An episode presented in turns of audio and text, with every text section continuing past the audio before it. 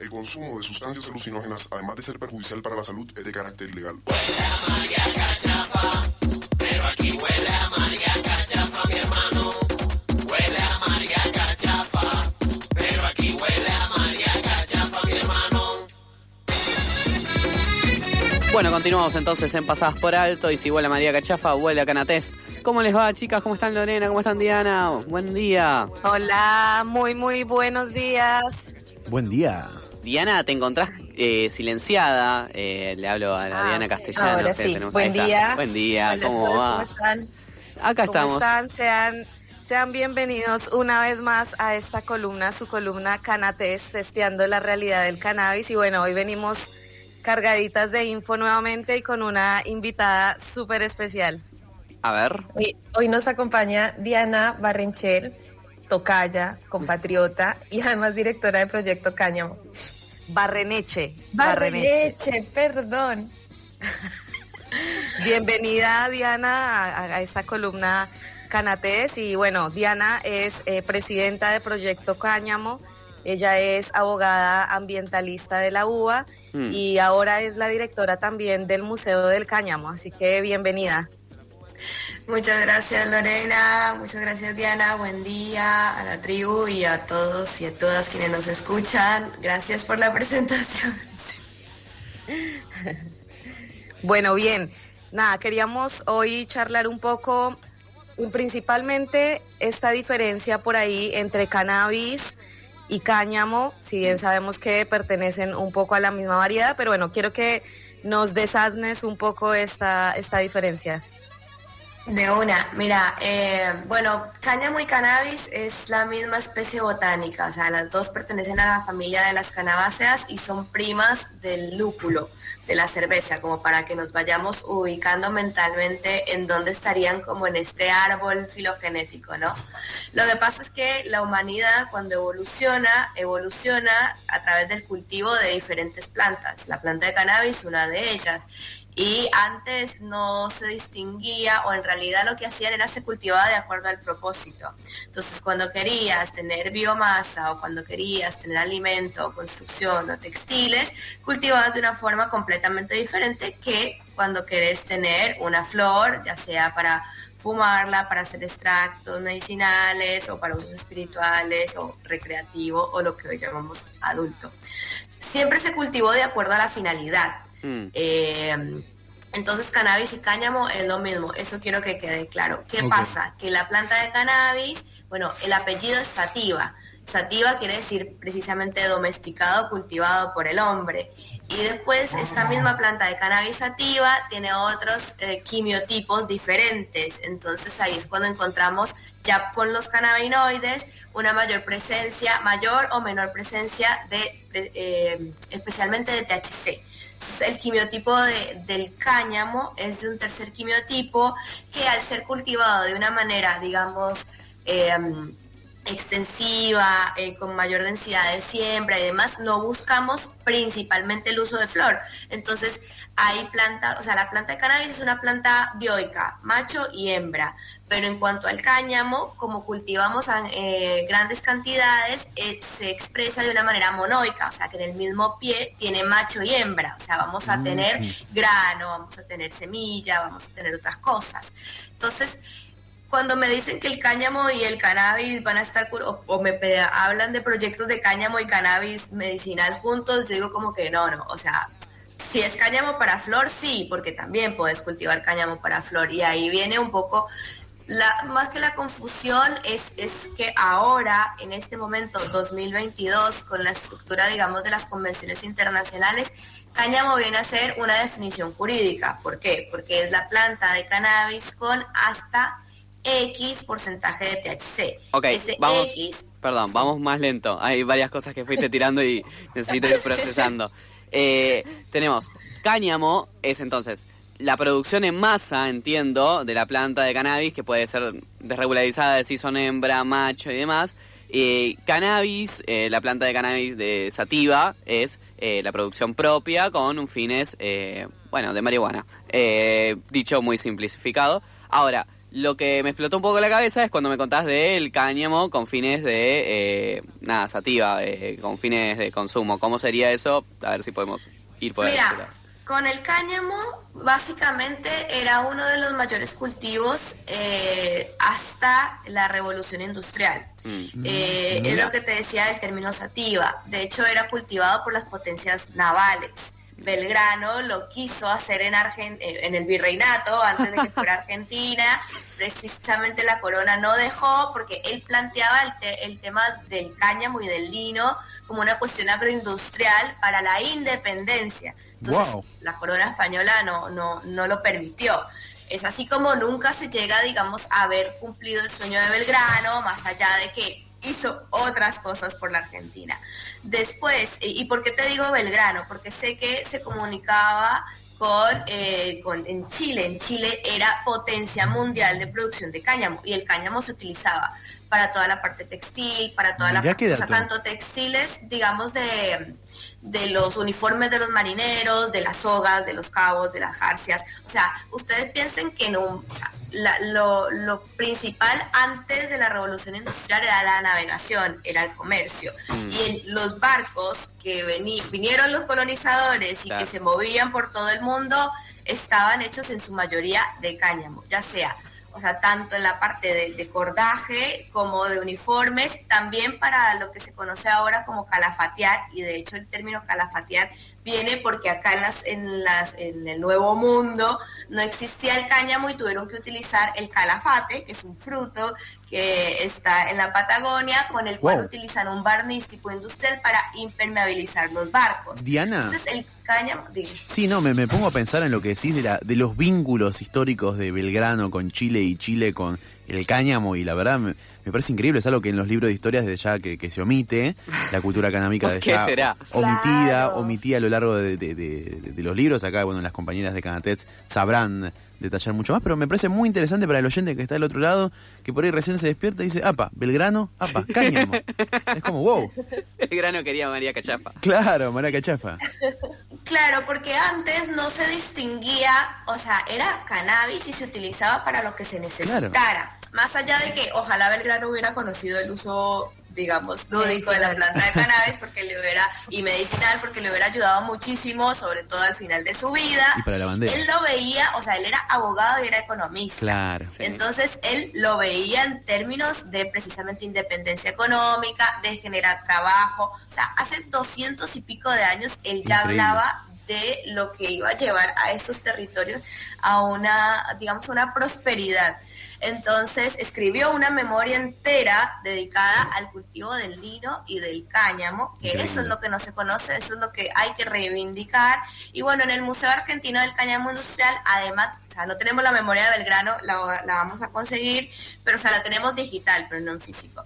Eh, pero hemos encontrado documentación del Ministerio de Agricultura argentino, almanaques rurales argentinos, porque hay registros por más de 100 años de cultivo de cáñamo en Argentina, hasta la dictadura.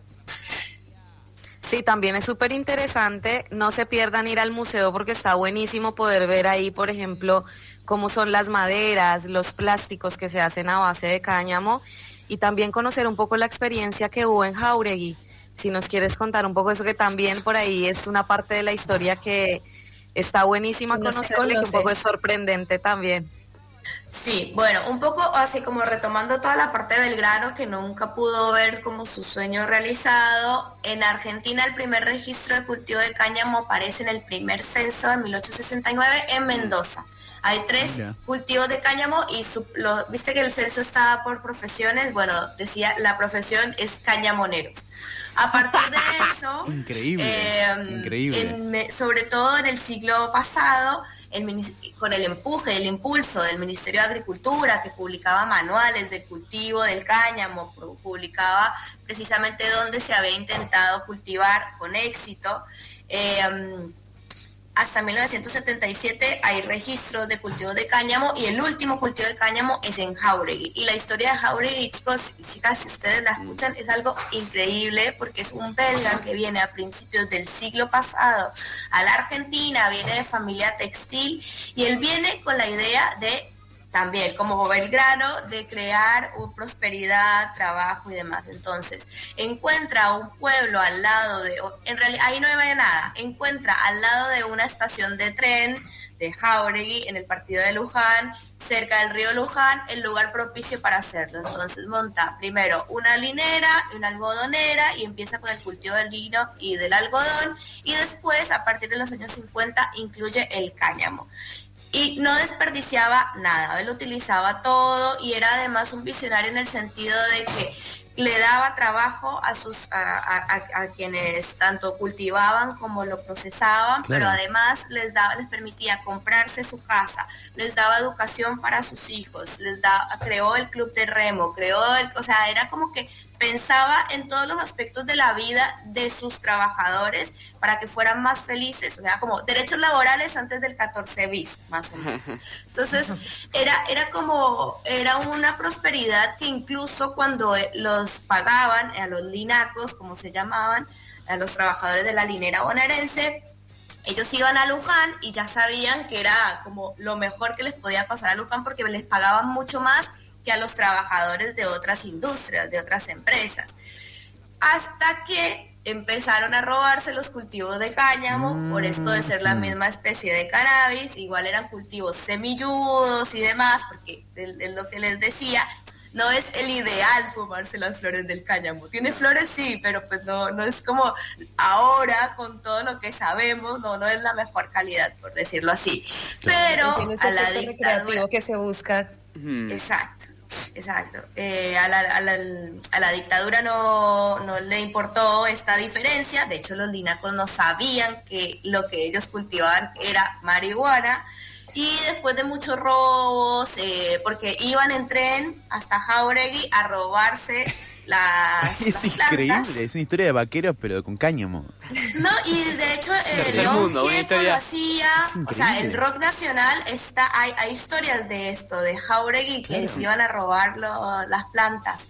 Eh, y bueno, nada, la dictadura, bueno, acá se acabó, se termina, se prohíbe el cultivo del cáñamo y se prohíbe la comercialización de la marihuana. Es un decreto ley de tres artículos, el tercero es comuníquese, no les importó nada más y ese fue el fin del cáñamo en la Argentina. Wow. Esa ley todavía eh, está vigente, ¿no? Esa ley todavía está vigente, digamos que con la sanción de la última, de la, de la reciente ley de industria, que es la 27669, un poco reivindica todo esto del cáñamo, porque, a ver, algo que, algo que no les conté es que en 1961, cuando en el mundo se sanciona la, la Convención Única de Estupefacientes, que es la famosa convención, la, la primera, la de las listas, donde está la planta de cannabis, donde, bueno, son convenciones farmacéuticas. Ahí se clasifica al cogollo, a la resina, a los extractos y a la tintura de la planta de cannabis como estupefacientes. Se lo ponen dos listas.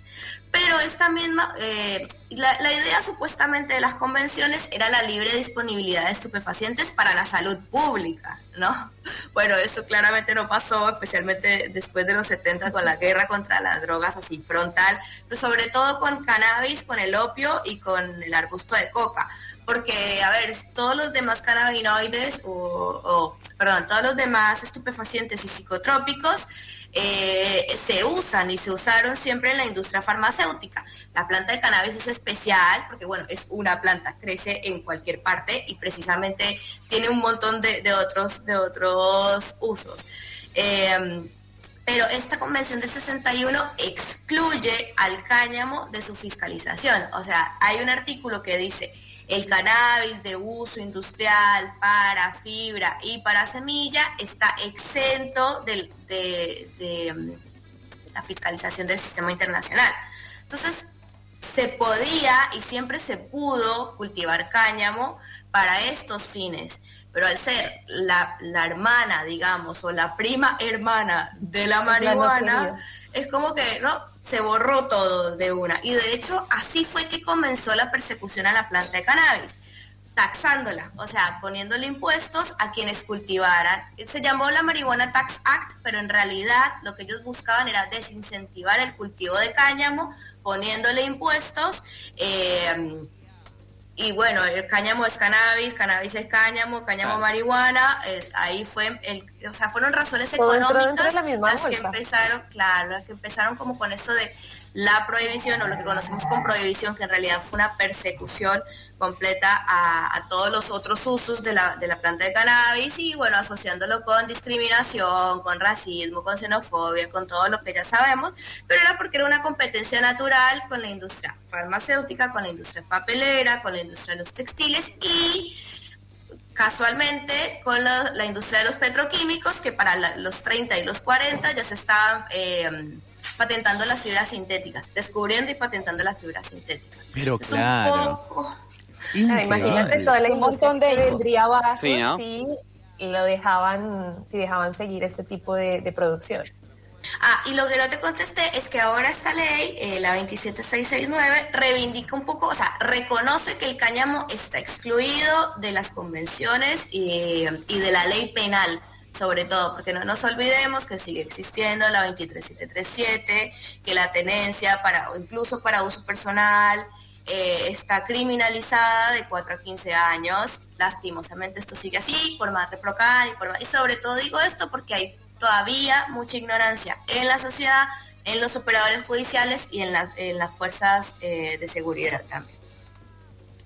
Bueno, creo que hay bastante información respecto de esto. Nos encantaría seguir hablando contigo, Diana. Diana también estuvo como una de las colaboradoras cuando se empezó a escribir el proyecto de ley junto con Brenda Mayer y Mm. Carolina Gallar, así que ahí tendríamos para hablar también otras cosas, pero bueno, esperamos que nos vuelvas a acompañar próximamente y podamos charlar más extensamente.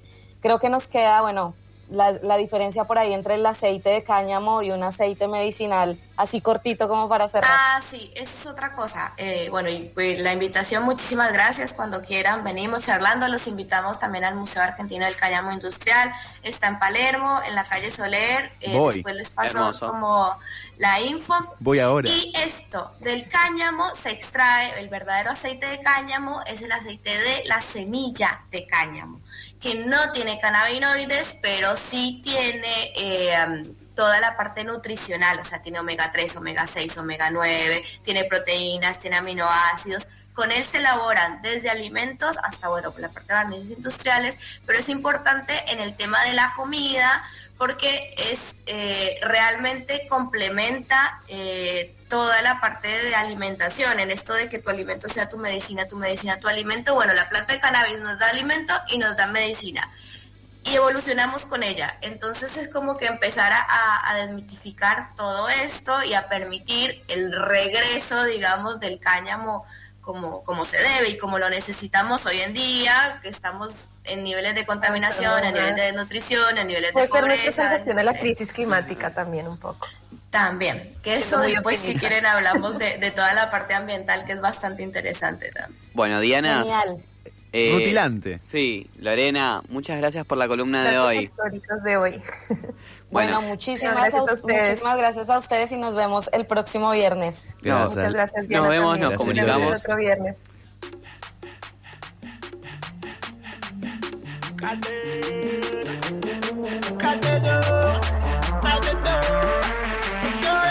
Bye.